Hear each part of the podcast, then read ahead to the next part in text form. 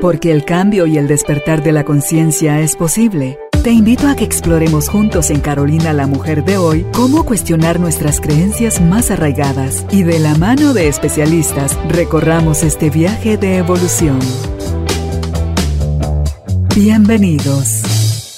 Hola tribu de almas conscientes, nuevamente gracias por estar en sintonía de Carolina la Mujer de hoy, un espacio donde compartimos contigo herramientas en la voz de los especialistas que nos van guiando sobre cómo tomar mejor decisiones, cómo amarnos bonito, cómo relacionarnos de una manera más amorosa y más comprensiva con nosotros mismos y con los demás. Y para poder hacer eso tenemos que llegar a ser prioridad cada uno de nosotros para sí mismo, porque no hacerlo nos lleva a dejarnos para después. Y ese es el tema precisamente que vamos a hablar hoy con nuestra invitada, la licenciada en psicología y coach de vida, Andrea Morales. No te dejes para después. ¿Te está pasando esto? ¿Crees que es malo ponerte a ti en primera línea? Aprendamos juntos. Bienvenidos, bienvenidas. Empezamos. Hola Andrea, ¿cómo estás? Hola Carolina, pues feliz de acompañarte a ti y a la tribu de Almas Conscientes. Me encantó. Ah, sí, sí, me fascina, me encanta, sí, no, una vez más de verdad que honrada de estar aquí contigo compartiendo este espacio, esta energía y con muchísimas ganas de venir a compartir pues aquí un poquito de, acerca del tema. Esto que el tomarnos en cuenta a nosotros como prioridad, Andrea, creo yo que no nos lo expusieron bien, no nos lo hicieron sentir y saber como que era válido, como que era prioridad, como que era eh, tener, ser parte o, formaba parte de tener una salud emocional y psíquica eh, en buenas condiciones sino que se nos vendió como que, bueno, no, no, no, tal vez con miedo. La propuesta vino del miedo de eh, te vas a volver eh, ególatra, te vas a volver vanidoso, orgulloso, eh, va a creer como que no necesita a nadie, con mucha autosuficiencia y con un montón de miedo. Creo que todas esas cosas que acabo de mencionar vienen originadas del miedo y de la, tal vez la... Mm, no permiso que han tenido los que nos antecedieron a ser ellos mismos y a saber el valor que tiene cada quien por el simple hecho de existir. Completamente, y sabes que lo que más me gustó del título es la palabra después, porque cuántas veces al día utilizamos esa palabra de forma ya automática y no nos damos cuenta que todo lo estamos posponiendo. Estamos posponiendo la vida, los hijos, las relaciones, el trabajo, y te das cuenta que cada vez que nos cada vez que posponemos algo nos estamos posponiendo a nosotros mismos, porque es dejarnos a un lado, es lo que tú dices. Eh, se nos ha enseñado mucho culturalmente a poner a todos los demás de primero. Inclusive hoy pues también vamos a hablar un poquito de la ley de dar y recibir, de cómo hemos tergiversado esa ley, de que nos han dicho usted hay que dar, dar, dar y de repente las cosas vienen. Pero ¿qué pasa si no hemos aprendido a recibir y por eso mismo siempre estamos posponiendo? Recuérdate que siempre es buscar una, una bonita ocasión para ponerse el vestido que te gusta. Esperar a que surja algo para utilizar algo que te regalaron. Eh, que guardas el perfume para las ocasiones especiales. Si te das cuenta son cosas bien pequeñas, pero que lo escuchas constantemente, que es siempre hay que guardar para después, para después, pero estaba leyendo un estudio que me encantó que de todas esas promesas que hacemos para después solo cumplimos el 10%, ¿sí?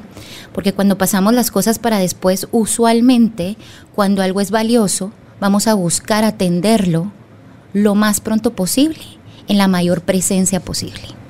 Ahora, cuando lo dejamos para después, tendríamos que ir a revisar qué es lo que nos hace ir a meter toda la misma cajita de después, después, después.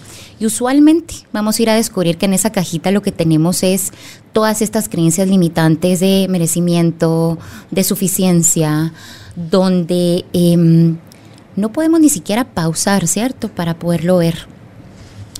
Y también hoy les voy a compartir como parte de mi experiencia trabajando con las personas uno a uno y grupales, te digo, una de las, de las sorpresas más grandes que, que yo me he llevado es cómo las personas cuando les haces la pregunta de qué necesitan, la mayoría nunca se ha hecho esa pregunta y lo contestan, contestando lo que creen que los de afuera necesitan de ellos, ¿sí?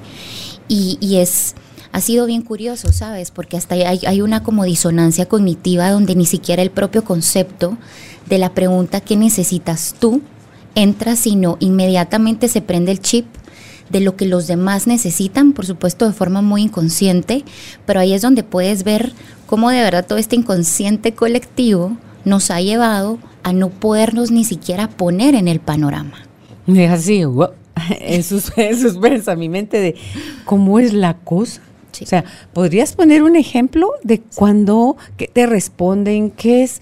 ¿Por qué lo ponen afuera? O sea, están tan desconectados de sí mismo que ni siquiera saben cuáles son sus necesidades, menos van a saber suplirlas.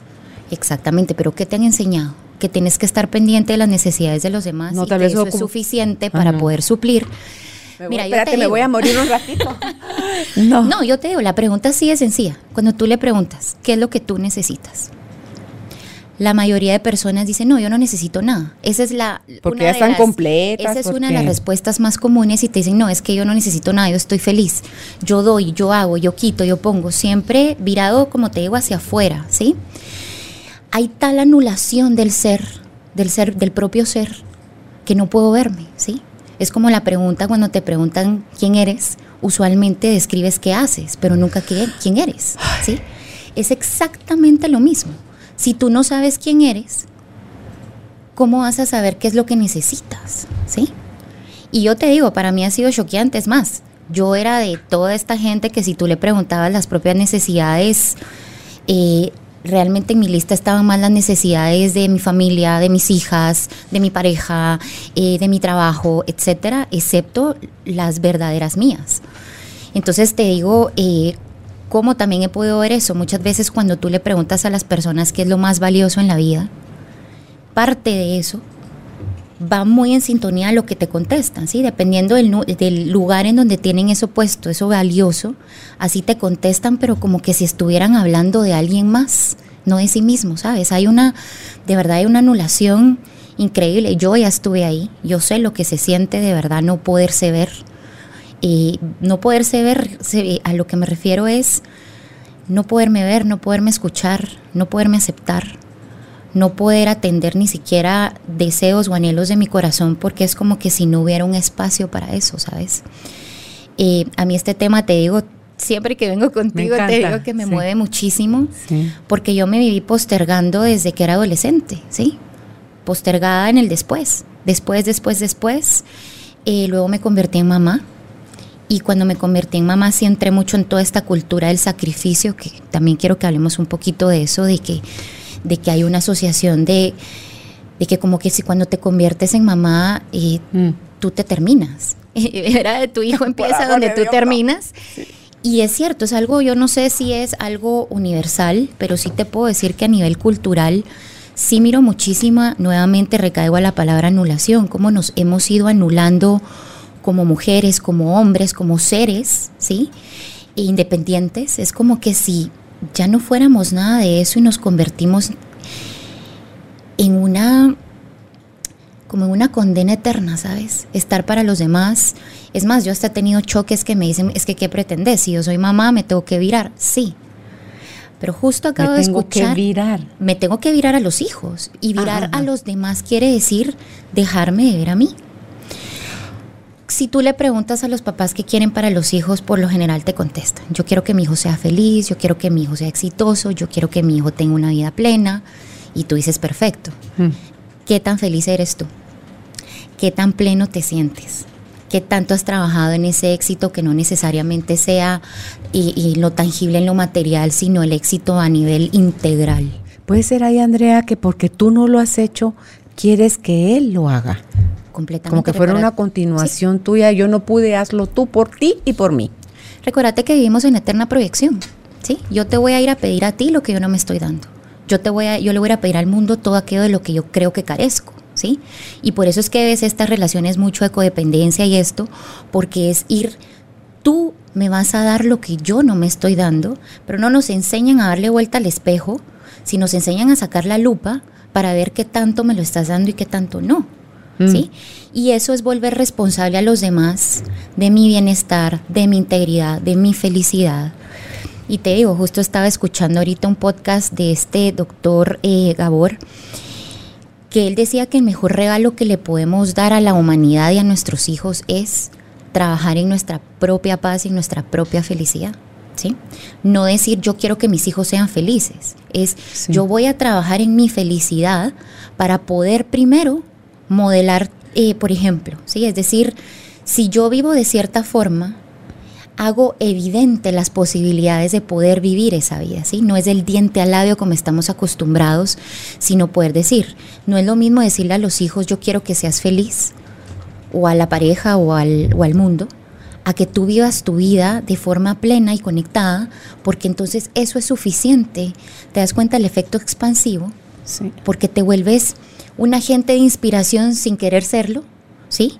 Y te expandes porque haces posible ante los ojos de los demás y ante tus ojos que es posible vivir así, que esa puede ser la vida.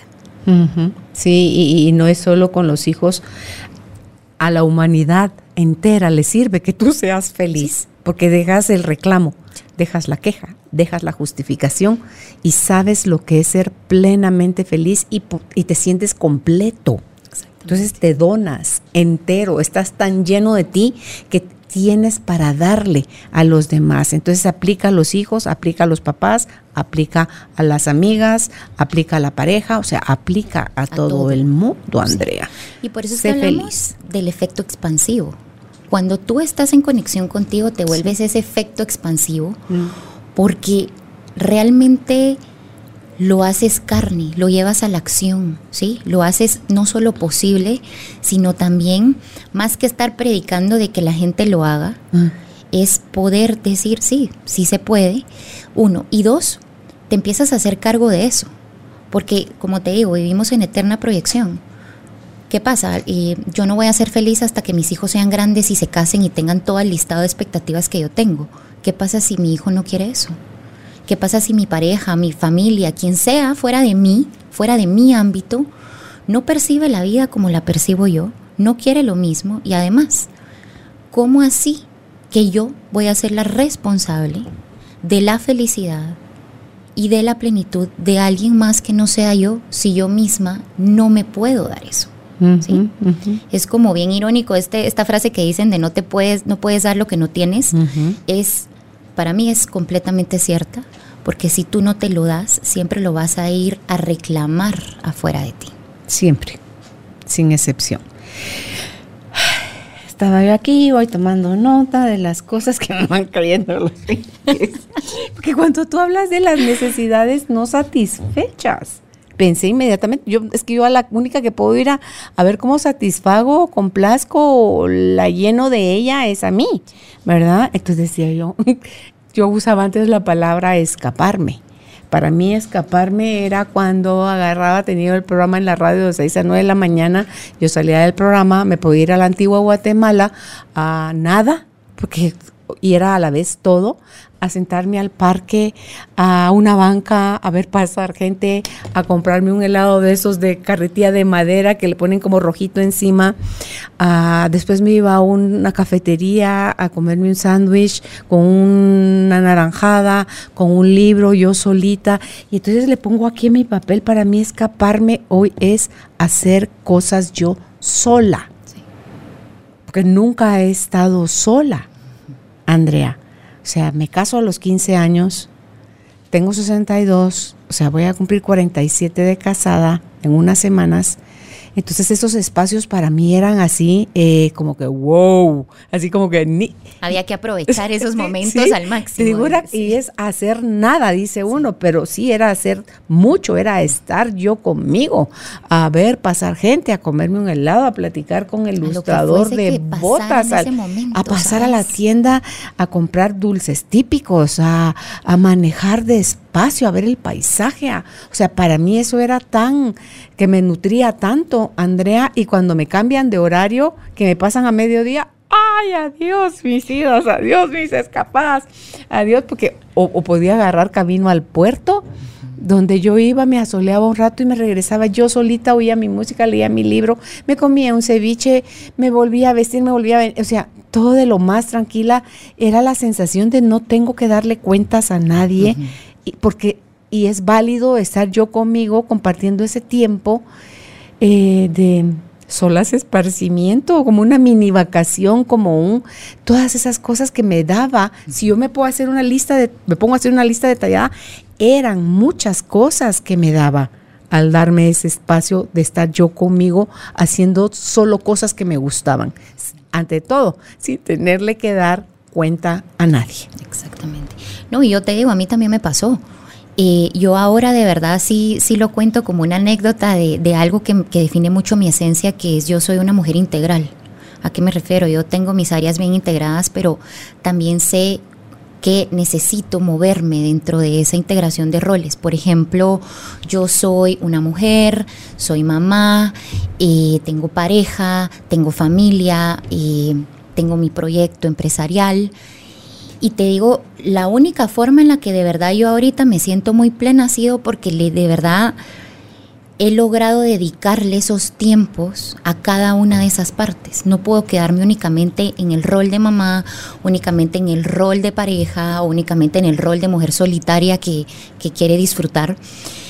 Y te digo, para mí ese ha sido el aprendizaje, aprender cómo equilibrar para mí esas áreas.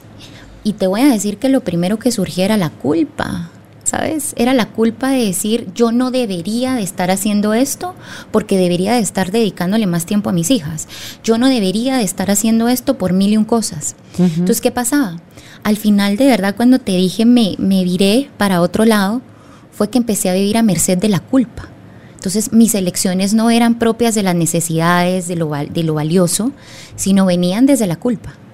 Entonces empecé a ejecutar como en automático, ¿sí?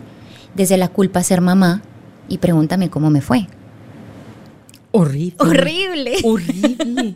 sí, o sea. Ni me recuerdes que ya volver. No, no, no, no, no, no. Es que es horrible. Es durísimo. Pesa. pesa, es lo que tú decías hace un rato, la cultura del sacrificio. ahí sí estás en sacrificio. Te va a llevar al eterno resentimiento, dice Enrique Corbera. Completamente. Entonces date cuenta de verdad cómo nos hemos forjado mucho desde la culpa ves estas relaciones de hijos con papás relacionándose desde la culpa y sosteniendo vínculos, que vamos a decir que no son los más asertivos, porque un hijo debería de sostener el vínculo de determinada manera con su familia. ¿Y en dónde dice eso? ¿Quién lo dice? ¿Sí? Según quién decía ¿Según quién? Y la primera pregunta sería, a ver, si eso no te está funcionando, es una invitación a empezar a buscar formas.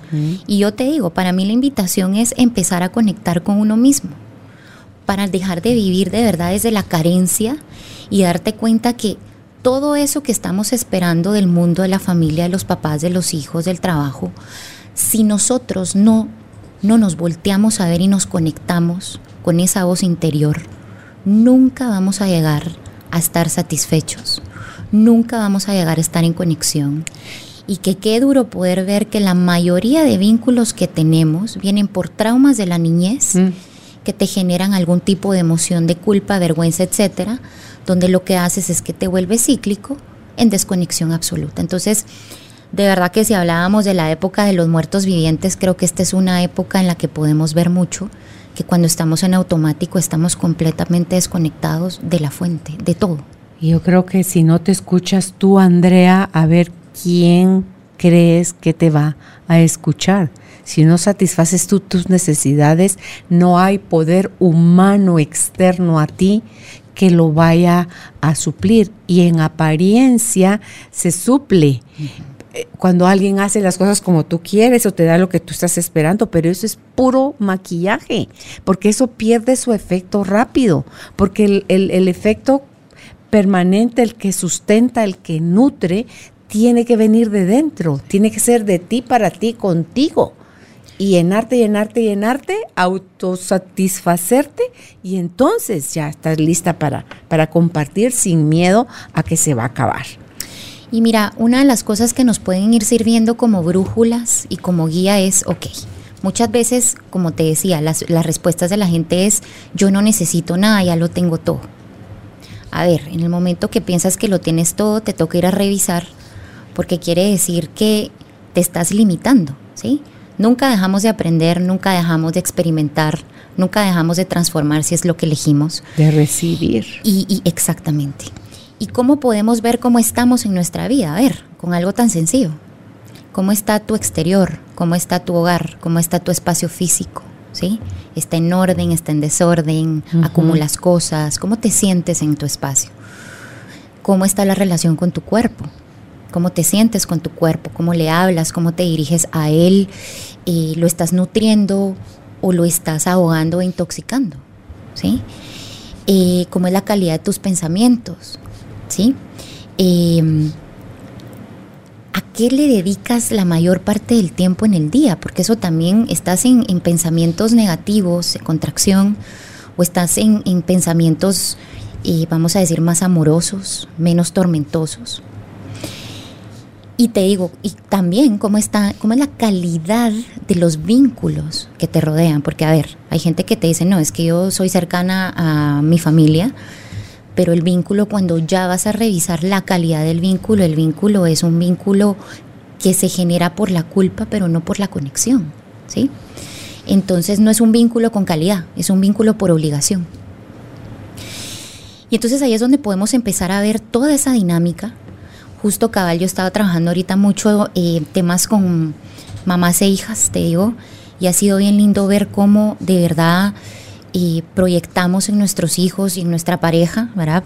O en las personas con las que vivimos, todas esas carencias afectivas, todos esos pensamientos de no merezco. Yo te digo, em, yo tal vez esa parte del merecimiento es mi frase constante, es decir, estoy aprendiendo a recibir, porque en mi caso había una creencia muy inconsciente que yo no era merecedora. Y entonces yo vivía de dando, dando, dando, dando y nunca me habría a recibir precisamente por eso, porque yo vine para dar. Es más, imagínate cuando decido volverme psicóloga y coach, como lo del exterior me viene a reforzar, ahí sí que por ley divina para que yo lo viera, a mucha gente que me decía, bueno, es que como tú sos psicóloga, entonces tenés que ser una excelente mamá. Dios mío. No he oído lo de casa, herrero, cuchillo de palo. Totalmente, ¿sí? ¿sí? Entonces imagínate todo eso, o como tú sos psicóloga, tu misión es venir a ayudar a todo el mundo. Como tú sos médico, no te puedes enfermar. Exactamente. O sea. ¿Y qué pasa? O sea, cuando de verdad tú lo ves desde ese lado, la misión de la vida se vuelve otra vez el sacrificio propio, ¿no? Es decir, yo tengo que ayudar a los demás, a que los demás estén bien. Entonces, otra vez me veo virándome hacia afuera y estando para todos, excepto para mí. Porque hasta resulta que las profesiones que elegimos tienen todo que ver con todas estas creencias que tenemos como una oportunidad para trascenderlas, ¿sabes? Sí, son compensatorias. Para repetirlas. Sí. Compensatorias. Entonces yo te diría, tal vez, hoy la invitación sería que todo esto nos genere la curiosidad de podernos empezar a hacer preguntas como, ¿qué necesitas hoy? ¿Cómo te sientes hoy? ¿Cómo puedes empezar a alinear eso que quieres con lo que haces? que no implique a terceras personas, ¿sí? Porque usualmente te dicen, no, es que tengo que ver el horario de mi hijo, el horario de mi trabajo, el horario de no sé quién. Tenemos ya, vamos a decir, tan manchado y tan cargado esta parte del autocuidado, eh, con que nos va a tomar tiempo, con que no hay tiempo, que al final del día se convierte en la excusa perfecta para solo no seguirlo dando. Y justo hoy quiero hablar de, tal vez como desmitificar esa parte, ¿sabes? Para que vayamos votando también los paradigmas que tenemos de lo que es el cuidado personal. Ok. El, el primer paradigma es que el cuidado personal es una indulgencia, es algo que te das como un regalito. Eso que oímos, me voy a ir al salón, me voy a ir a hacer una mascarilla. Te das cuenta que lo catalogamos como algo que es algo que, que nos va a dar un placer, pero únicamente como momentáneo como un premio, ¿sí? Pero te das cuenta que si lo ves a forma de premio es ahorita me lo doy, pero ¿cuándo me lo vuelvo a dar? Cuando me lo vuelvo a merecer, cuando sea lo suficientemente buena en mi trabajo como mamá, etcétera, entonces viene el premio. Entonces votamos un poquito esta creencia de creer que está más puesta la parte como realmente es más conectar con la parte de nuevos patrones de conciencia y nuevos patrones de comportamientos que podemos empezar a introducir. Por ejemplo, comprarte un tu jaboncito natural y lavarte todos los días tu cara con eso. Eso es autocuidado. ¿sí? No necesariamente es tenerse que ir al spa, sino realmente poder ir reconociendo cuando yo necesito darme eso, ¿sí? Que todo lo que hago en mis hábitos diarios tiene todo que ver con mi autocuidado personal o no, ¿sí? Lo tenemos tan, otra vez, tan externo, que si no está materializado con ese tipo de actividades, entonces yo no me estoy dando, ¿sí? O como te digo, se convierte en, yo oído amigas mías y, clientes también que te dicen, no, es que yo una vez al mes me doy una tarde libre, ¿sí? Y tú dices, ok, pero ¿qué pasa si desmitificamos que tú puedes conectar contigo solo en esa tarde al mes libre? Imagínate, de 30 días te estás dando el favor de regalarte unas horas por la tarde. Si no surge otra cosa que hace que pospongas esa tarde. Completamente, ¿sí? Y que usualmente cuando estás virado hacia afuera te pasa. Ay, no es que me pasó tal cosa date cuenta que esos límites que no podemos sostener cuando queremos, bueno, los límites es el mejor regalo de autocuidado personal que puede existir en el mundo, ¿sí? Porque cuando yo tengo claridad en mis límites, los puedo sostener de una forma muy amorosa, pero también los puedo compartir con los demás para que sepan, ¿sí? Hay que priorizar. Si yo no respeto mi tiempo, estoy dictando que pues mi tiempo no se respeta. Tú me llamas y yo estoy en la línea de fuego cuando quieras, como quieras y, cuando quieras, ¿no? Entonces te das cuenta que sí quiero desmitificar eso de que no es una indulgencia, no es algo que te das como decir, ay, me voy a ir a dar un regalito. Las personas que lo hagan me parece genial, ¿sí? Pero no tiene que ser solo e, eso, no es cuidado personal, me di una hora al mes. El segundo mito es que el cuidado personal no es egoísta, que era lo que hablábamos contigo ahorita al principio, ¿sí? Y Brené Brown habla muchísimo de eso. Ustedes ya saben que yo soy fanática de ella, que la sociedad nos ha enseñado a ponernos a nosotros mismos en el último lugar, pero no nos han enseñado. De todas las mujeres. Sí, culturalmente sí. Como ponga toda la familia, la pareja, todo lo demás enfrente. Y te das cuenta que la parte del amor propio y la aceptación es como que si fuera algo revolucionario porque como que si estuviera, estuviéramos carentes de queremos que se espera que seamos compasivos, pero si no podemos ser compasivos con nosotros mismos, la compasión se da medias o se da por partes o se da muy desde la escasez, ¿sabes? Si yo no tengo empatía hacia mis necesidades, ¿cómo puedo empatizar con las necesidades de todas las demás personas que me rodean? Y te das cuenta que ahí sí vamos entremezclando, ya lo que vamos hablando es nosotros realmente a través de lo que elegimos hacer todos los días es que dictamos de verdad el valor que nosotros podemos reconocer de lo que merecemos, ¿sí? Si yo creo que yo merezco solo una hora al mes, eso, eso mismo va a ir a rebotar a otras cosas, ¿sí? Y luego nos volvemos víctimas de nuestras circunstancias, de nuestras familias, de nuestros hijos, de nuestras parejas, porque no nos ponen atención, pero resulta que eso comienza con uno mismo. Y es que después cuando te has sacrificado eternamente por todo el mundo, ahí estás guardando las facturas en tu mente. Después quieres que te lo, te lo devuelvan con acciones del mismo valor o de la misma línea. Y entonces como no viene de vuelta porque lo hiciste porque quisiste, te pueden hasta decir. O sea, yo te lo pedí. No, ¿verdad? Yo no te lo pedí. y eh, encima te hacen sentir loco, ridículo, eh, como que estás queriendo cobrar algo y no es eso.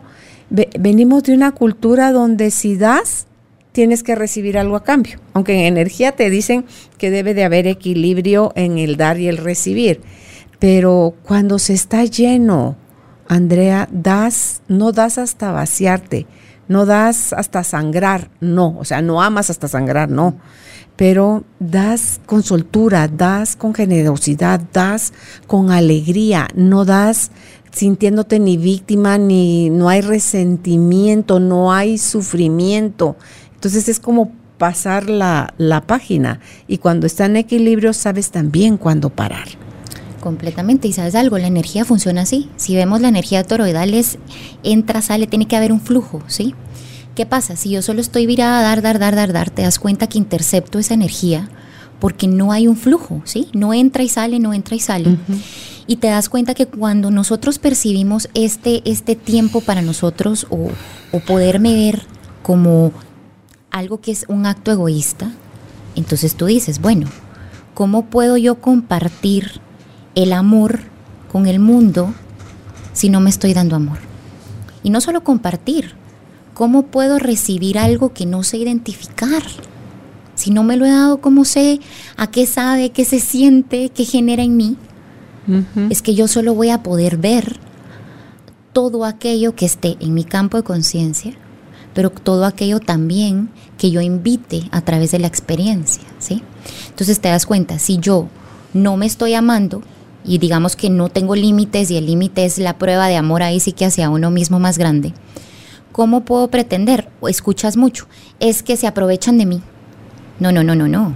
A ver, si tú no tienes tus límites claros, seguramente tú le estás autorizando al otro a que llegue a espacios o lugares que al rato ni te has dado cuenta que te molestan, porque no te has parado a ver qué te está regalando esa emoción para ir a revisar.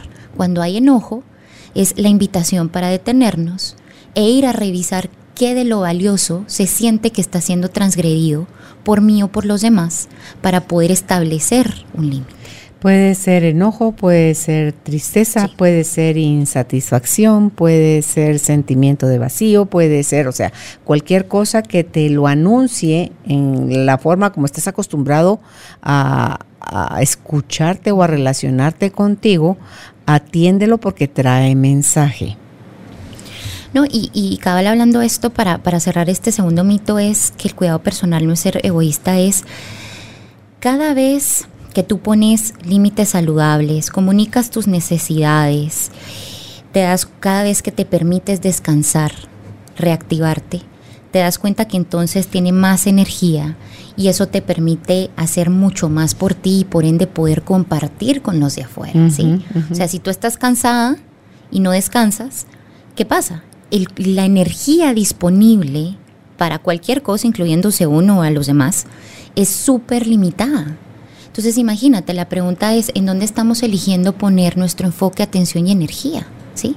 Si solo es hacia afuera, lo que va a pasar es que en algún momento, em, si lo vemos hasta con el, con el agua natural, ¿no? O sea, tú puedes tener agua de manantial, pero si la estancas, se pudre. Lo mismo pasa con la energía. Si tú no, si tú solo das, das, das, das, das, pasa lo que tú decías. Nos sentimos drenados, nos sentimos abusados, nos sentimos ultrajados, nos sentimos que se aprovecharon de nosotros. Y si te pasa eso, yo te diría hoy, más que seguirlo proclamando, detente y observa que si eso te está pasando, quiere decir que hay una desconexión contigo mismo. Sí. Para que empieces tú también a meter en la ecuación ¿Qué es, otra vez vamos, qué es lo importante para ti? ¿Qué necesitas tú como, como ser humano, sabes? Y si lo estás experimentando es porque es tuyo. Exactamente. Tú no puedes sentir cosas mías, Andrea. No puedes saber en ese momento qué, estoy pensando, qué estoy sintiendo, qué idea está pasando por mi cabeza, a menos que yo te la exprese. Y, a pesar de que yo la pueda expresar y vas a leer mi lenguaje corporal, vas a decir falta información, o sea, no está completo porque no sé eh, en qué ella está basando ese, ese conocimiento, esa experiencia. Y entonces vamos como tomando nada más de las capitas de encima de lo más superficial. Eh, vamos sacando conclusiones, vamos tomando decisiones, vamos acusando, vamos postergando, nos vamos exigiendo, vamos... Y a la chucha dice uno, así más enredado, así o más complicado, así o más sufrido. Pero es eso mismo que hablábamos, ¿sabes? Hay una cultura, hay un como un deseo ahí de esta cultura de, de la insatisfacción que se manifiesta en la cultura del sacrificio, Carolina. De verdad tenemos que quitarnos de ahí. Es, es como que la que más se sacrifica es la mejor mujer. ¿Sí? O el que más se sacrifica es el mejor hijo, ¿sí? Y date cuenta cuánta gente no vive metido sacrificando la vida entera por alguien más, que después no solo se convierte en un reproche, sino se convierte en una enfermedad, se convierte, yo le llamo un cáncer familiar porque lo pasas de generación en generación a nivel energético y a nivel de, de verdad, todas estas deudas emocionales que transmitimos. Si tú lo quieres ver puesto, porque a veces no lo podemos ver, voltea a ver tu cadena generacional. Por ejemplo, yo que soy mujer, puedo voltear a ver a las mujeres de mi familia y escuchar cómo se expresan ellas de todo esto del cuidado personal, qué tanto tiempo se dedican, ¿sí? ¿Cuáles son los típicos temas de conversaciones que tenemos? ¿Es de queja y victimismo o es de crear, generar y conectar, ¿sí? Y yo creo que ahí podemos empezar a ver, si nos gusta la proyección, vámonos al espejo de lo generacional. Vayamos a ver de verdad qué tanto tiempo, em, qué tanto tiempo y qué tanto lugar tienen, en mi caso que soy mujer, las mujeres de mi familia en, todo este tema. te digo, yo cuando la volteé a ver fue un Ahorita que me estás diciendo, ¿cómo se sacrifica? imagínate. Entonces ahí lo ves. Y seguramente lo que estás viendo es solo la proyección de lo que se te regala para que tú lo transformes, ¿sí? Es, es esa invitación. Yo hago cosas que ellas no hacen. Pero ahí es donde tú vas rompiendo, donde tú vas sanando a ese clan o vas sanando esta energía o la vas transformando. Yo te voy a dar un ejemplo. Yo cuando vi eso, yo decidí implementar un programa que se llamaba Conversaciones con propósito y yo dije, bueno, yo voy a empezar en mi clan familiar, ¿sí? Porque también otra vez siempre para afuera. Em, hago un chat con mi familia, creo un grupo y les digo, miren, quiero hacer esto una vez al mes en mi casa. Sí hay una inversión de tanto, era muy pequeñita porque tenía que haber algo de compromiso. Y de repente resulta que solo las mujeres de mi familia contestaron que iban. Empezamos a tener estas reuniones una vez al mes. Y mira, ese para mí ha sido el regalo de la vida. ¿Y qué hacían? Ponían un tema. A mi abuela, a mis tías, a mi mamá, a veces a mi hija. Mira, fue impresionante ver de verdad por qué estábamos viviendo como estábamos viviendo a nivel personal, familiar, pareja, etcétera. O sea, de verdad fue como poner la escena frente a tus ojos, pero desde un lugar amoroso, ¿sabes? Conversaciones con propósito. Ok. Este es un programa que yo como te digo, lo tiré como proyecto piloto, pero paró siendo el proyecto de mi vida en relación con mi familia y con mi tribu que lo que hacía es que, ok, al principio yo elegía el tema, nos juntábamos dos, tres horas, yo abría el tema, digamos, un poquito desde lo teórico para que lo racional entendiera, pero luego nos íbamos a la experiencia, ¿sí? A utilizar herramientas. Mira, yo de verdad, literal, ante mis ojos, vi cómo las mujeres de mi familia van abriendo los ojos, no, Andrea, sanando una cosa, te digo, debe ser impresionantemente linda, ¿sí? Pero ¿qué pasa? En vez de seguir juzgándolas, que es lo que usualmente hacemos, veámonos en ellas. Porque cada vez que mi abuela, cada vez que mi mamá, cada vez que una tía o mi prima trascendía algo, todas lo trascendíamos. Mira, era, es que de verdad es, ahí es donde ves lo colectivo. ¿Y qué pasa cuando ves que hay tanta generación ahí entre abuela, mamá, hijas y no sé si hasta nietas? ¿Qué pasa si alguien se resiste, si alguien hace así como que un freno muy grande y dice... Nos pasó. ¿Qué, pero, pero, lo que nos sostenía era el encuadre. El encuadre era una, como quien dice, nuestro credo de todas las reuniones, de decir lo que aquí se habla, acá se queda. Cuando alguien habla y comparte, escuchamos, no opinamos ni damos consejos. Mira, y así, pues digamos, toda la, lista de acuerdos. Y era lindo porque el grupo sostenía los acuerdos. Cuando alguien lo rompía, cualquiera, no, no, era solo yo, que era como que la, que la que acompañaba y guiaba, cualquiera de forma muy amorosa, ¿sabes qué hacía? Recordaba el acuerdo. Punto no juzgaba, no decía no se puede. Entonces empezás a ver cómo eso, acuerdos, cómo los acuerdos nos vuelven a reconectar, porque a veces por no tener claridad es donde nos metemos a juzgar, más que decir, bueno, sí, si yo te estoy dando un consejo que no me estás pidiendo, tenés el derecho de decirme no gracias, pero yo no me puedo ofender, porque yo no estoy respetando que tal vez tú no me estás pidiendo eso. Entonces aprendimos a escuchar pero aprendimos a pedir, ¿sabes? También aprendimos a externalizar, aprendimos a respetar. A respetar, pero ¿sabes qué? No solo autocuidarnos, sino a cuidarnos mutuamente. Como clan femenino. Como clan, sí. Ya vio Judith. Eso lo vamos a hacer. Un cafecito con Andrea en conversaciones con propósito para que nos enseñes. Por, yo me veo ahorita con mi clan femenino. y te digo, yo lo he trabajado con familias. O sea, familias, te digo, esposo, esposa e hijos. Y es algo bien lindo porque sabes una cosa, ahí es donde tú empezás, yo siempre he dicho, hay que predicar con el ejemplo y con las acciones propias. Si tú lo que querés es que tus hijos y tu pareja y tu clan empiecen a transformar, ok, toma la decisión de empezar a generar esos espacios.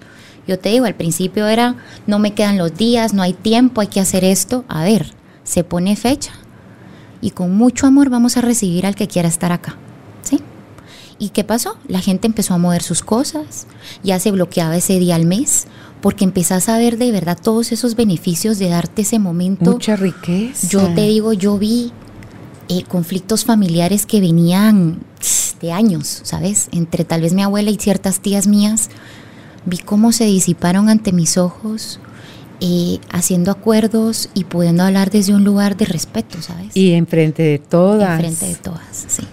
Entonces, te digo, si vamos a hablar de cuidado personal, no es un acto egoísta, al contrario, yo creo que es un acto colectivo de amor, no solo para uno, sino para la gente que te rodea y para la gente de afuera. O sea, esto es energía colectiva, quiere decir, llega hasta la gente que no conocemos, ¿sí? Empezamos a transformar esas creencias eh, colectivas que vienen tan desde el dolor, si así lo vemos, y empezamos a generar otro tipo de conexiones, ¿sabes? Y, por eso es que decíamos, el cuidado personal, este es otro mito, no es una experiencia única. A ver, si nos portamos creativos, que, la creatividad tiene mucho que ver con esta parte del amor propio, ¿qué pasa si nos ponemos creativos para empezar a generar y provocar estos espacios? Porque al final no era solo para una ni para la otra, era que todas nos comprometíamos, no solo a buscar el tiempo, pero también nos comprometíamos a respetar los acuerdos que habíamos establecido. Entonces te digo, em, otro mito que va ahí metido es, el cuidado personal es mentira que consume tiempo. Tenemos en la cabeza que para darme tiempo personal yo tengo que decir, ay no, mira Andrea, yo no tengo 20 minutos para irme a leer un libro con el café, ok. Pero ¿qué pasa si el autocuidado empieza y con pequeñas prácticas, hábitos, que tú abres tus ojos, horas, agradeces, como tú lo quieras ver, eso ya es un regalo de autocuidado. Claro, te vas a tomar una gaseosa en lugar de eso te vas a tomar un té, o sea, si vas a tomar algo o te vas a tomar un vino, te vas a, o sea, inclusive si te lo tomas, tomártelo desde la elección sin culpa. Sin culpa, ¿sí? De decir, va, ahorita elegí la gaseosa porque qué rico, o el vinito. Perfecto, que vaya intencionado a decir, hoy elijo esto, porque esto es lo que hoy quiero. Más que porque no es bueno que te dicen que el azúcar aquí allá, otra vez estás virada para afuera, estás eligiendo por lo de afuera si hoy yo quiero meterme esa cantidad de azúcar porque hoy tengo ganas, que venga desde mi elección, porque entonces estoy en paz con mi elección. Hasta bien me cae, ¿me entendés? Cuando te tomas algo en contra de tu mente, hasta te enferma. ¿Qué pasa cuando desde esas elecciones las hacemos desde el amor y otras las hacemos desde el dolor? Siempre es yo conmigo, pero no siempre elijo desde el amor, Andrea. No. A ver, la pregunta es cómo te sientes antes, durante y después. ¿Sí? Sí, el del dolor no se siente bonito. No, y si hay culpa, ¿qué pasa? Te sientes mal, bueno, te disfrutaste tu gaseosa con algo tan chiquitito, pero después, ay no, que me voy a engordar, que tengo que ir a hacer ejercicios. Todo lo que traiga castigo, sí, usualmente la culpa es... Ok, es borrarlo con un castigo, ok. Exactamente. ¿Cómo sé cuando viene del amor? Porque se siente, porque hay paz, porque hay armonía, porque hay aceptación de la propia elección, ¿sí? No hay proyección es, ok, elegí tomarme esto porque qué rico. Y yo siempre digo y punto, porque entonces no hay historia que meterle. Em, entonces imagínate, si lo vemos desde el cuidado personal, no toma tiempo, no consume tiempo. ¿Por qué? Porque eso es una práctica de conciencia que podemos elegir hacer todos los días. Un regalo de una práctica de, de autocuidado personal es elegir estar en presencia, por ejemplo. Vivimos tan en automático y tan rutinario todo y abres los ojos, te bañas y todo lo haces en el mismo orden. ¿Qué pasa si un par de días a la semana, en vez de levantarte del mismo lado de la cama y tomarte el café, vas y te vas a bañar y después te tomas y empiezas a incorporar elementos que te hacen estar presente, porque la rutina sí te mete en lo automático y lo automático te desconecta de la presencia. Y desconectado de la presencia te desconectas de ti y de todo lo que valoras en tu vida. Sí. Estar en presencia es ser consciente, por ejemplo, voy a tomarme la ducha y hoy lo que voy a hacer es que voy a hacer una visualización o meditación personal o guiada, que mientras me cae el agua yo voy a pensar cómo esta agua limpia mis pensamientos. Por ejemplo, algo tan chiquitito como eso. es tan rico, eso es tan bueno. Y ese es un regalo que no te tomó tiempo, igual te ibas a bañar. Claro, sí. Y ahora estás pensando en las muelas del gallo, la estás usando para algo más. Sí, igual el desayuno, lo que decías tú. ¿Qué pasa si en vez de sentarme con el iPad o con el teléfono, literal me siento a elegir sentarme a comer e intencionar que toda esa comida que yo voy a meter a mi cuerpo va a nutrirlo, que todo lo que le haga mal a mi cuerpo va a salir y que todo lo bueno se quede conmigo, ¿sí? Entonces ves que con lo que te estoy diciendo son prácticas que tenemos, que hacemos todos los días, ¿cierto? Todos los días comemos. Sí. La pregunta es cómo. Todos los días nos bañamos, pero ¿qué estamos haciendo mientras nos bañamos? Todos los días em, podemos tener estas oportunidades de poder reconectar con nuevas prácticas tan chiquititas como esa que te decía yo de comprarte tu, tu jaboncito natural. Eso ya es de verdad nutrir tu piel, nutrir tu cuerpo, y muchas cosas más. Entonces, date cuenta que el cuidado personal se convierte en una práctica la más amorosa de todas, porque es una representación de la bondad, de la conexión hacia uno mismo. Y si tú estás bien, tu entorno está bien, porque eso es lo que percibes, ¿sí? Dices, ok, yo estoy bien, puedo percibir esa abundancia, eso que está pasando. Si yo estoy mal, voy a poner, tener el ojo puesto en el ojo del huracán de todo lo fatídico de mi vida, ¿sí? De por qué se me enfriaron los huevos, de por qué hoy me cayó un poquitito menos la presión, en vez de ver la contraparte. Cuando tú estás mal, te, fijas más en lo mal que pueda estar alguien también pasándola o haciendo las cosas. Sí, porque, a otra vez, tres palabras que yo siempre digo. Atención, enfoque y energía. ¿A qué ¿En qué te estás enfocando? Así mismo le vas a poner atención a eso y así va a ser tu energía. ¿sí? Si te estás enfocando en lo que falta, en lo que no es, en la queja, pues es que la vida te va a regalar más de lo que le pedimos. Pero si empiezas a verte con estos pequeños regalos, si yo digo que no tengo tiempo, ¿qué me va a regalar la vida? Exceso de cosas para que no tengas menos tiempo. ¿Y quién elige meterse al exceso de cosas? Yo. Uno, ¿sí? Entonces mira cómo de verdad uno se vuelve el propio autosaboteador y después vamos a culpar al trabajo, al jefe, a no sé quién aquí y allá. Y lo hacemos de forma inconsciente porque necesitamos validar o verificar que lo que estamos diciendo es verdad. Y el universo te, dice concedido. Enfoque, atención y energía. Yo les quiero compartir tal vez parte de, de, la transformación, lo he hablado con mi hija adolescente y ha sido bien linda porque ella me dice que en el momento que ella me ve, you're shiny, me dices como estás brillante, yo hasta puedo ver de verdad cómo, cómo ella se transforma, ¿sabes? En las cosas que elige hacer y es como, me dice, mami, es que tú me inspiras. O sea, que a mí mi hija me diga eso, créeme, lo que más que darme la presión de tengo que ser perfecta es, qué lindo que siendo humanamente imperfecta, puedo ser inspiración para ella, ¿sabes? Porque se vale, se vale a veces no saber qué hacer, se vale sentirse cansado, se vale levantarte un día y levantarte pues con el ánimo abajo, porque si no tuviéramos estas distinciones, ¿qué nos inspira a buscar nuevas formas de hacer. Si no hay sombra, no podríamos reconocer todo aquello que nos acerca a la luz, ¿sí? Y que además la sombra no es mala, porque te regala espacios y lugares donde tú tienes que transformar. ¿Cómo podemos comenzar? Yo te diría primero, volviéndonos conscientes de en dónde estoy hoy. Partamos de hoy. ¿Sí? ¿Cómo me siento hoy? Claro, no esperes a cuando llegues a tal punto y entonces ahí sí voy El lunes empiezo dieta, el lunes empiezo a hacer aquí ejercicios. Y ahora. No, aquí y ahora estoy la pregunta. ¿Cómo estás hoy? ¿En dónde estás hoy? Y sabes que lo puedes ver en áreas. Hay algo que se llama la rueda de la vida, que lo puedes bajar en internet. Tony Robbins, que es un motivador impresionante, tiene su página, solo está en inglés, pero también lo puedes seguramente encontrar en otros lugares en español. La rueda de la vida te habla de diferentes áreas y de diferentes dimensiones de las cuales estamos integrados. ¿Qué pasa? Si tú hoy te puedes ver en ese croquis o en eso visual, porque la rueda de la vida es muy visual, y decir, bueno, ya vi que en mi área espiritual de repente estoy muy baja, pero en mi área profesional estoy altísima, en mi área, por ejemplo, eh, de familia estoy regular. Eso que en vez de servirte para aturdirte, te sirva como, ok, en qué áreas voy a elegir trabajar. Y vete área por área, ¿sí? No quieras agarrar todo de un solo. Empiezas por la más débil, empiezas por donde quieras empezar. Yo te diría que empeces por donde quieres empezar. solo con el hecho de pararnos a aceptar desde dónde estoy hoy es suficiente Sí. regalo para decir, me acepto y no me juzgo y no me pongo la presión porque eso se vuelve insostenible y ahí es donde entra el autosabotaje.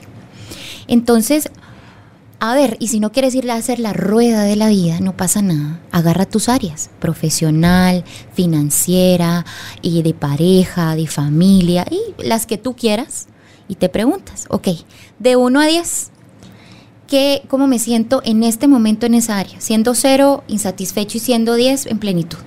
Ok, vas marcando, y dices, bueno, ya me di cuenta de tal cosa, hoy voy a elegir empezar por esto. ¿Qué es empezar? Empezar es primero aceptar y reconocer, porque si no, no puedo transformar. Y ahí ya empezaste la tarea, ahí empezaste a hacer un cambio.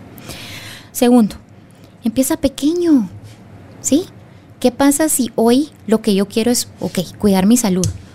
Pero en vez de irme a meter al dieta y al gimnasio y bombardearme de mil y un cosas, ¿por qué no empiezo por decir, bueno, hoy me voy a prometer llevarme este pachón y lo quiero llenar cuatro veces durante el día? Empieza pequeño. ¿sí? El día que lo llenes cuatro veces, vas a, porque hay- ya hay intención, ¿sabes? Es como esos pequeños logros que después del pachón, de los cuatro pachones, ya dices, ah, bueno, ¿sabes qué? Hoy en vez de tomarme cuatro tazas de café, me voy a tomar una. Hoy en vez de ponerle tres cucharadas de azúcar, le voy a poner una. ¿Sí? ¿Ves cómo esas pequeñas cosas generan un impacto inmenso en el día a día? Porque son hábitos. Segundo, intenciona tus prácticas, ¿sí? Tú y yo podríamos intencionar ahorita esta agua pura, tenemos en este pachoncito divino, para lo que querramos usarlo. Y créeme lo que así mismo nos va a caer y nos va a nutrir, porque la intención al final es lo que nos va a guiar, es hacia donde estamos eligiendo poner nuestro enfoque, nu- nuestra atención y nuestra energía. Luego, permítete experimentar. La parte de la experimentación me encanta porque es como decirte, bueno, si yo hoy fuera desde la curiosidad y me convirtiera en un explorador de mi vida, me invita a decir, bueno, ¿de qué otra cosa, de qué otra forma puedo hacer esto? ¿Cómo se me ocurre hacer, por ejemplo, esto que te decía el agua? Yo hice unos post-its y los puse en mi espejo y me puse recordatorios en mi teléfono con la pregunta, ¿ya tomaste agua? Hay ¿Sí? hasta aplicaciones. Suena Sí. como que agua cayendo. Pero mira sí. qué lindo porque te invita a ser creativo. Si a ti te sirven los post-its, a mí me sirven los recordatorios y a alguien más le sirve, ¿qué te digo yo? Una aplicación que le lleve el track. No importa, al final es hacerlo, ¿verdad?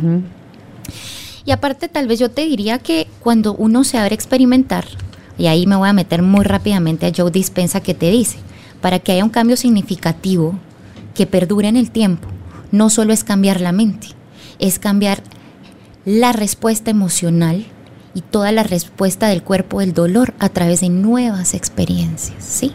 Entonces, si yo antes hacía las cosas de determinada forma, ya sea mi cuerpo del dolor o mi emocionalidad, que ya vimos que el cuerpo es la brújula emocional, va a activar la mis- los mismos pensamientos. Es como que vinieras programado en chip que cada vez que le das enter se activa todo al mismo tiempo. Porque lo has yo- hecho por años. Exactamente, estás programadito. Cuando empiezas a experimentar y a introducir esas pequeñas experiencias, empiezan a haber esos cambios porque resulta que hoy en vez de tomarte las 10 tazas de café, te tomaste una y tomaste agua pura. Y eso ya te genera una respuesta hasta Tu cuerpo va a fisiológica ser distinta. diferente ¿sí? su reacción. Sí. Entonces, eso sí. Práctica intencional, yo te digo crear un plan. Sentate los domingos y decís, bueno, ¿cuál va a ser mi intención de la semana? Empecemos por ahí, ok, agarra un área, una por una. Ok, esta semana le quiero, quiero nutrir mi cuerpo, quiero nutrir mi mente. Entonces las acciones en concreto van a ser, no eh, voy a ver o voy a me voy a meter a redes sociales tanto tiempo, ¿sí? Voy a y no me voy a meter a leer las noticias del chat donde me mandan todas las tragedias del día, ¿sí? Y empiezas a, por ejemplo, yo te voy a decir cómo lo tengo. Tengo fecha o semana, intención y acciones en concreto. Eso quiere decir en dónde lo voy a ver yo manifestado. Entonces yo desde el domingo ya puedo decirte cómo nutro mi cuerpo, ¿ok? Media hora como mínimo de ejercicio al día. Yo sé que en media hora lo puedo hacer, pero si alguien te dice 10 minutos, a ver, 10 minutos a 0 minutos, Es ya mejor. al final de la semana son 70 minutos, ¿sí? Versus cero. Eh, por ejemplo, lo que te decía de tomar agua pura. eh, escuchar música relajante al momento de bañarme. Son esas pequeñeces, pero como eran mis acciones en concreto, yo lograba mi intención todos los días, ¿sí? ¿Y eso qué pasaba? Me motivaba, me generaba porque empezaba a ver que mis niveles de energía cuando yo me nutría eran mucho mejores. Mi nivel de sueño, la calidad de mi sueño era mejor. Por ende mis vínculos también porque estaba menos irritada. ¿Ves cómo todo se convierte como en una reacción en cadena?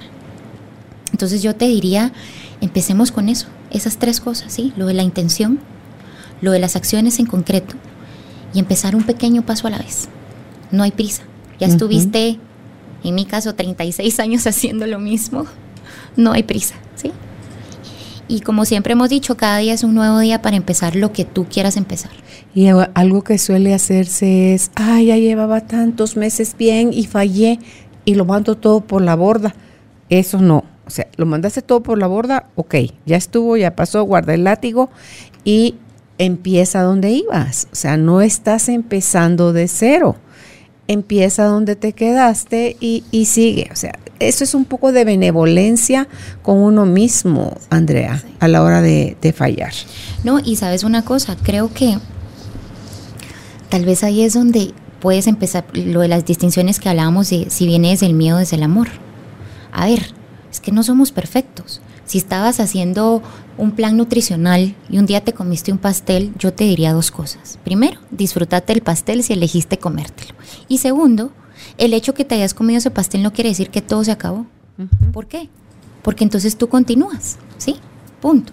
Si hoy no pudiste hacer ejercicio porque estabas cansado, me parece que le estás prestando también atención a tu cuerpo y se vale.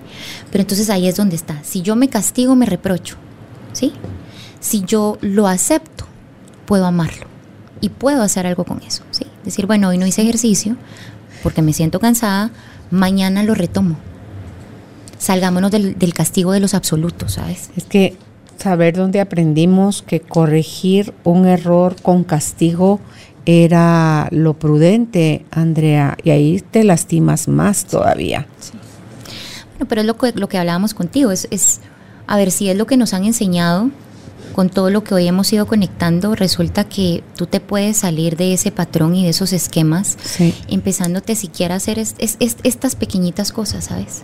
Y empezando a ver que si tú no te estás dando eso, no puedes no solo no darlo, sino no lo puedes recibir porque no lo puedes reconocer, ¿sí? Mm. Y a mí me encantaría compartirles tal vez un mantra que, ya se convirtió como en parte de mi vida, que lo pueden utilizar es, me veo, me acepto, me escucho, me honro, me amo. Y entonces si le empiezas a dar vuelta, Carolina, es cuando yo me veo, yo te veo. Cuando yo me acepto, te acepto. Cuando yo me honro, puedo honrarte. Cuando yo me escucho, puedo escucharte. Y cuando yo me amo, te puedo amar. ¿sí? Entonces date cuenta que es, es de verdad esa parte de todo lo que exista dentro de mí, yo voy a poder verlo y reconocerlo en ti, o de lo contrario, no va a ser visible ante mi realidad. Claro, si no te veo, no te puedo admirar si no te admiro, es difícil que te pueda amar. O sea, porque son como los pequeños pasos iniciales. Queremos corregir, queremos modificar, queremos dejar atrás, pero qué cosa si no lo veo. Eso es como el alcohólico que no puede reconocer que es alcohólico o el jugador, el, o, el, o sea, cualquier otra adicción que tengamos. Eh, mientras estemos en negación va a haber resistencia y en la resistencia va a haber más de lo mismo y, no podemos tomar nuevas decisiones desde espacios que ya hemos probado. ¿Cuántas veces repetimos la misma necedad, eh, Andrea? Y seguimos teniendo los mismos resultados. O sea, para tener resultados distintos tenemos que hacer cosas distintas. Completamente. Y mira, a veces, Caballo, y lo, lo estaba hablando en una sesión, es, a veces decimos, es que lo tiene enfrente y no lo mira. Claro, ¿cuántos, ¿a cuántos de nosotros nos ha pasado que tenemos enfrente lo que venimos pidiéndole a la vida, pero no lo podemos ver, no solo por el nivel de conciencia, sino por los lentes que elegimos ponernos ese día de las víctimas o de la queja, que no nos permite ver, percibir o reconocer todos aquellos regalos que están siendo puestos ante nuestros ojos. Sí, o sea, son, son pequeñas cosas que se hacen todos los días. Eh, ser flexible en esas decisiones que vamos tomando y si hoy no quiero hacer nada de eso porque me quiero declarar en huelga, hoy no voy a hacer nada de eso, mínimo con que no vuelva las andadas y me quede en neutro, ya es algo que, que también está beneficioso, pero resbalarme no es el darme el permiso de volver otra vez al punto de partida, como cuando estás jugando Monopoly, que te caes de regreso al, al inicio y tú dices, Dios mío, ya sin pisto otra vez en el inicio, paguen no sé cuánto, o sea, ya no tienes que empezar a vender tus propiedades. Entonces, no, la vida no es así, es todo aquello que no nos gusta, que no queremos aceptar, solo está manifestándonos un bloqueo, un algo en lo que no hemos podido fluir, Andrea. Entonces, en lugar de ponernos a pelear con el evento o el mensajero del evento, es virémonos hacia adentro y observemos qué en nosotros, desde dónde está saliendo, desde qué creencia, desde qué parte del cuerpo, desde quién, la voz de quién es eso, o sea, quién me lo dijo, eh, y, hacer toda la desenredadera y devolución de las cosas que no nos pertenecen. Imagínate eso que tú decías de lo de conversan, conversaciones con propósito, el ver cómo cosas entre la abuela y las hijas que por años se había sostenido pueda tan... ¿Cómo es la cosa? ¿Cómo es que... ¿Qué era lo que no estábamos viendo? Que podemos hasta apretar más el nudo, lejos de intencionar aflojar el nudo. Yo creo que la primera intención es no hagamos más nudos. Y flojito y cooperando para poder, para poder ir, Andrea, paso a paso. Yo me recuerdo ahorita con eso de flojito y cooperando, yo cuando se enredaba una cadenita, ni siquiera intentaba, Andrea, porque lejos de poderla desenredar, me, me bloqueaba, la tiraba, decía, no, o la regalo, o la tiro, o la junto con oro roto, y entonces después veo que hago una pieza con todo eso, pero ahora yo me sorprendo a mí, a que se enredó la cadenita, agarro un alfiler o agarro una aguja y empiezo a hacer así movimientos suavecitos, como a ver si se quieren aflojar, muchachos, que yo aquí tiempo tengo, y se hace, se hace como más flojo. Ah, entonces ya puedes ver, ah, empiezas a jalar y se empieza a deshacer.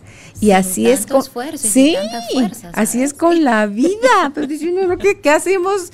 Normalmente, Andrea, tiramos, o sea, jalamos.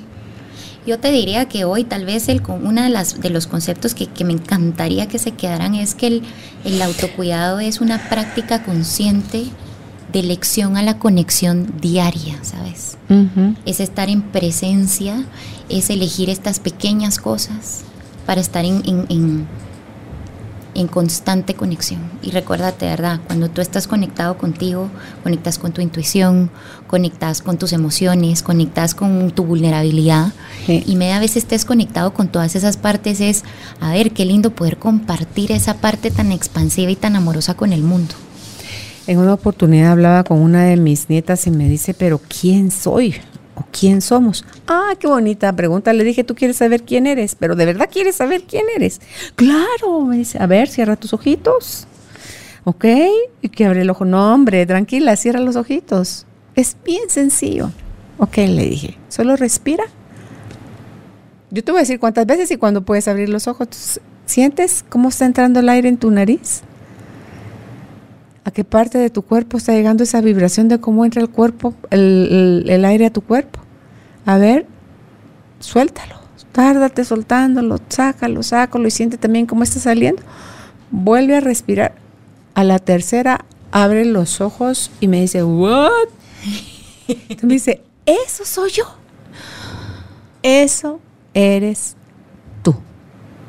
Toda esa energía que se movió, todo eso que nada más fue poner la atención. Tú le dijiste a tu corazón, o sea, a tu aparato eh, respiratorio, a tu aparato circulatorio, a los órganos que están en relación con eso, pilas pulmones porque ahorita va a entrar aire, vean cómo lo acomoda. No le dijiste, eso funciona solito. La sangre se oxigenó, tu corazón latió, tus pulmones estaban funcionando, toda tú vibraste solo con observar tu respiración, porque fue así como, me dice, qué impresionante, porque la descarga de energía que sintió sobre ella fue tan fuerte. Le dije, eso eres tú, conéctate. Y mira qué lindo, porque tú a través de la respiración, ella llegó al momento presente dejó de estar en el pensamiento, en el no sé quién soy, y, y, al estar en presencia fue que ella se da cuenta que eso es ella, imagínate. Entonces, presencia, ¿sabes? Yo creo que es eso de verdad, el, la presencia es el antídoto para la indiferencia, para la desconexión, es, es eso, eso, ¿verdad? Respirar, cada cuánto te paras a monitorear cómo estás respirando, y solo con eso puedes ver cómo está tu energía yo recalco mucho, si tú puedes ver, mira ahorita tu cuerpo, cómo estás sentada y estás puesta. Esto ya te dice cómo está tu energía. Entonces, es voltearnos a ver un poquito, ¿sabes? Por breves momentitos para tener toda la información que necesitamos.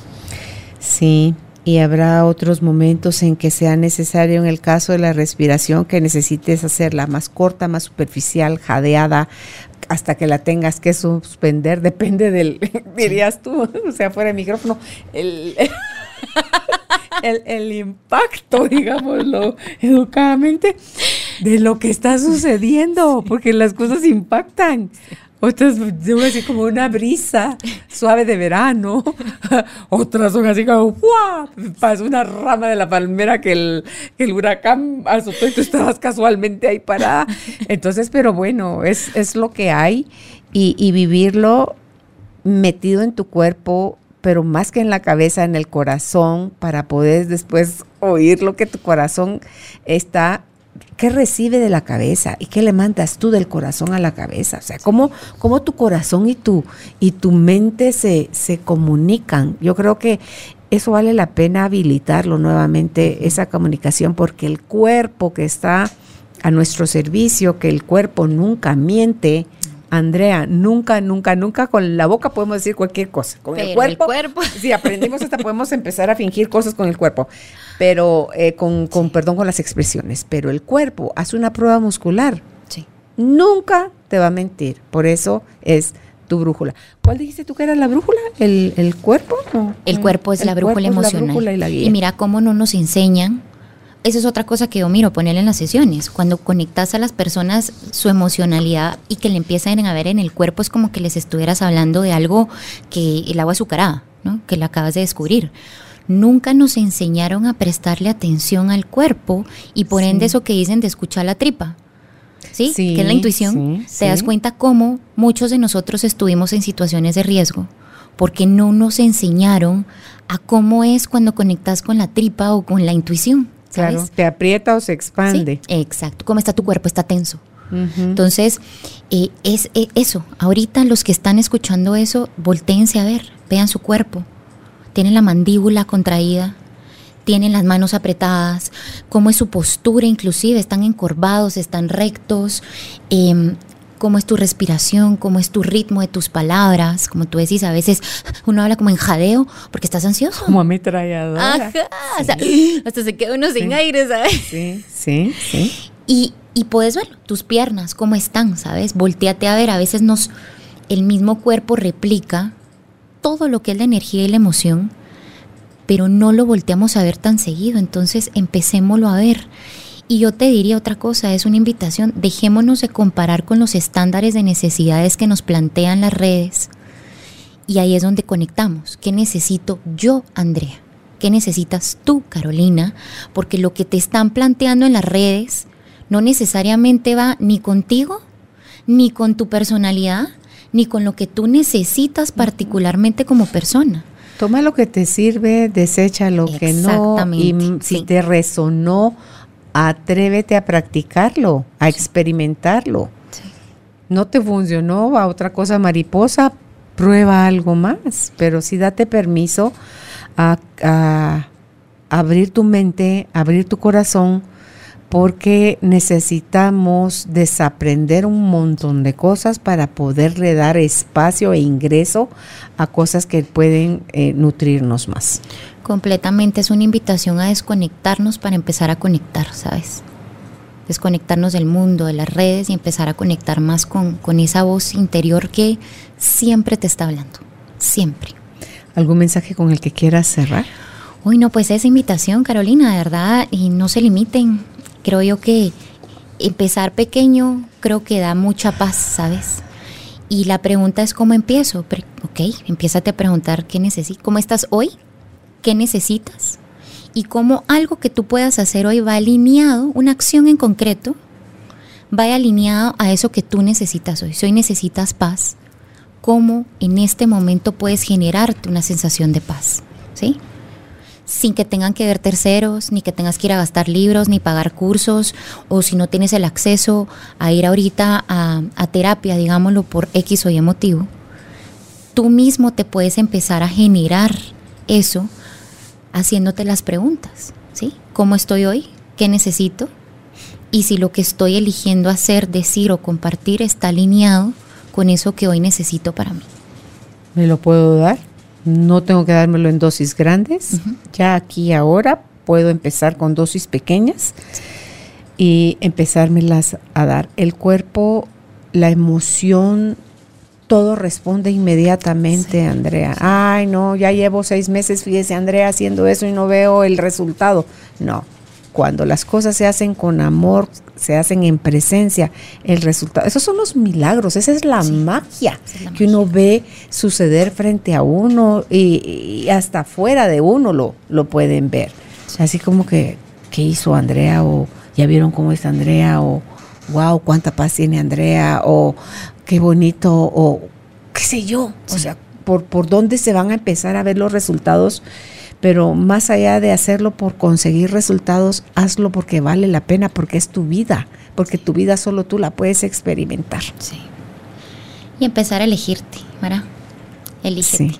Todos los días te puedes elegir. Eso es amor propio, sí. elegirte. Y con la el mantra de Andrea, me veo, me acepto, me escucho, me honro, me amo. Podernos decir eso todos los días al despertar, intencionar todos los días al, acostarnos, agradecer y decir gracias por lo que vi en mí, por lo que vi en otros, por lo que escuché, por lo que me escuché, por lo que acepté, por lo que aceptaron de mí. O sea, por cada una de esas cosas hacer ese ejercicio de la gratitud y podemos ver entonces la magia suceder.